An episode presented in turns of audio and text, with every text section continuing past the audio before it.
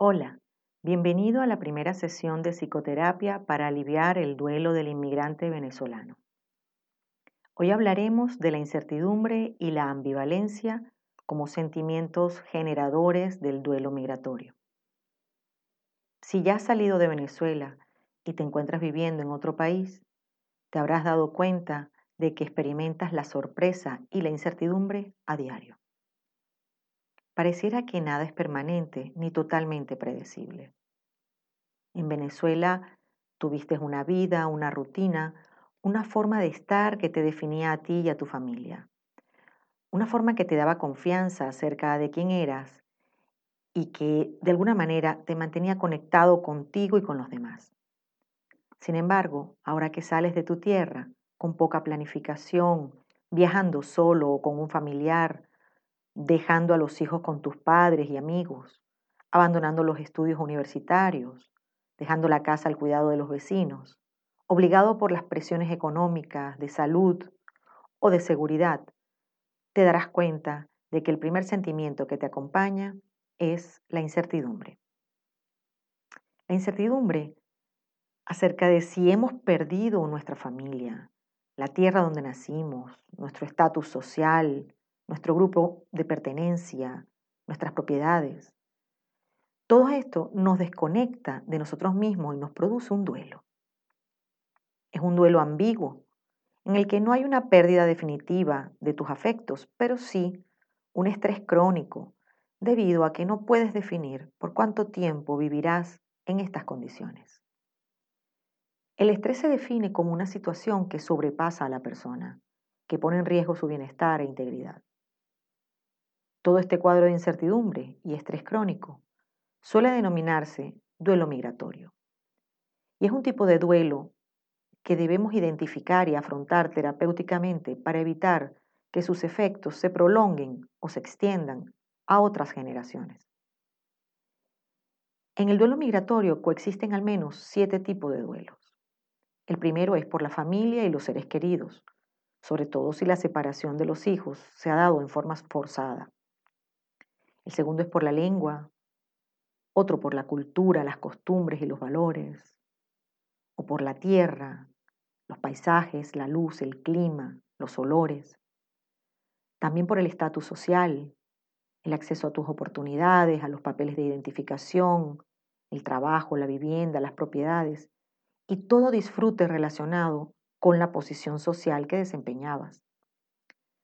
Otro por el disfrute del grupo de pertenencia, que al no tenerlo presente se transforma en sensación de desigualdad, prejuicios, xenofobia o racismo. Y el último, por los riesgos que has corrido en el viaje migratorio, en los trabajos ilegales, la posible persecución, la sensación de indefensión o el miedo a la repatriación. La parte ambigua del duelo radica en un sentimiento agridulce de amor por tu identidad venezolana y a la vez de dolor o frustración por lo que pudo haber sido y no fue. Estos sentimientos conflictivos, con contenidos positivos y negativos, son muy desgastantes porque la persona se ve presionada en direcciones opuestas. Te pongo unos ejemplos. Sentir amor y odio por el país. Sentir aceptación y rechazo por tu papel de salvador de tu familia a través de esta migración. O la necesidad de ver las ventajas de la migración, pero de inmediato darte cuenta de lo que has perdido. Las emociones ambiguas tienen la particularidad de volvernos conflictivos, debido a que dentro de ti se libra una lucha que a veces la llevas al contexto de las relaciones humanas para disminuir esa ambigüedad interior. Por ejemplo, los emigrantes suelen reportar que discuten con más frecuencia con sus parejas o que prefieren no comunicarse con sus padres, apartándose involuntariamente de los mismos. Estos comportamientos aparecen para anunciarnos que estamos anticipándonos a la posible pérdida de estas relaciones y sobre todo que nos estamos desconectando de nosotros mismos ya que no podemos resistir que todo ha cambiado y, al mismo tiempo, deseamos que todo termine de cambiar ya para dejar de sufrir. Puede ocurrir que para hacer más fácil una separación, sea mejor producir un gran conflicto, una pelea final, para así creer que hemos cortado con la situación de pérdida.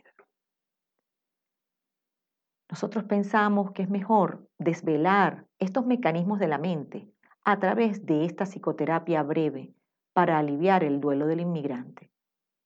Te proponemos que escuches la sesión 2 para que aprendas un procedimiento psicoterapéutico para aliviar los sentimientos de incertidumbre y ambigüedad que están en la base del malestar psíquico de todo inmigrante. La clave es calmar. Sí, calmar dichos sentimientos para evitar la tendencia inconsciente de que nadie esté con nadie, de que tanto los padres como los hijos sean ambivalentes en su proximidad y distancia y terminen sintiéndose solos. Al terminar con este audio de psicoeducación, te recomendamos oír la sesión 2 de psicoterapia para aliviar el duelo migratorio del venezolano.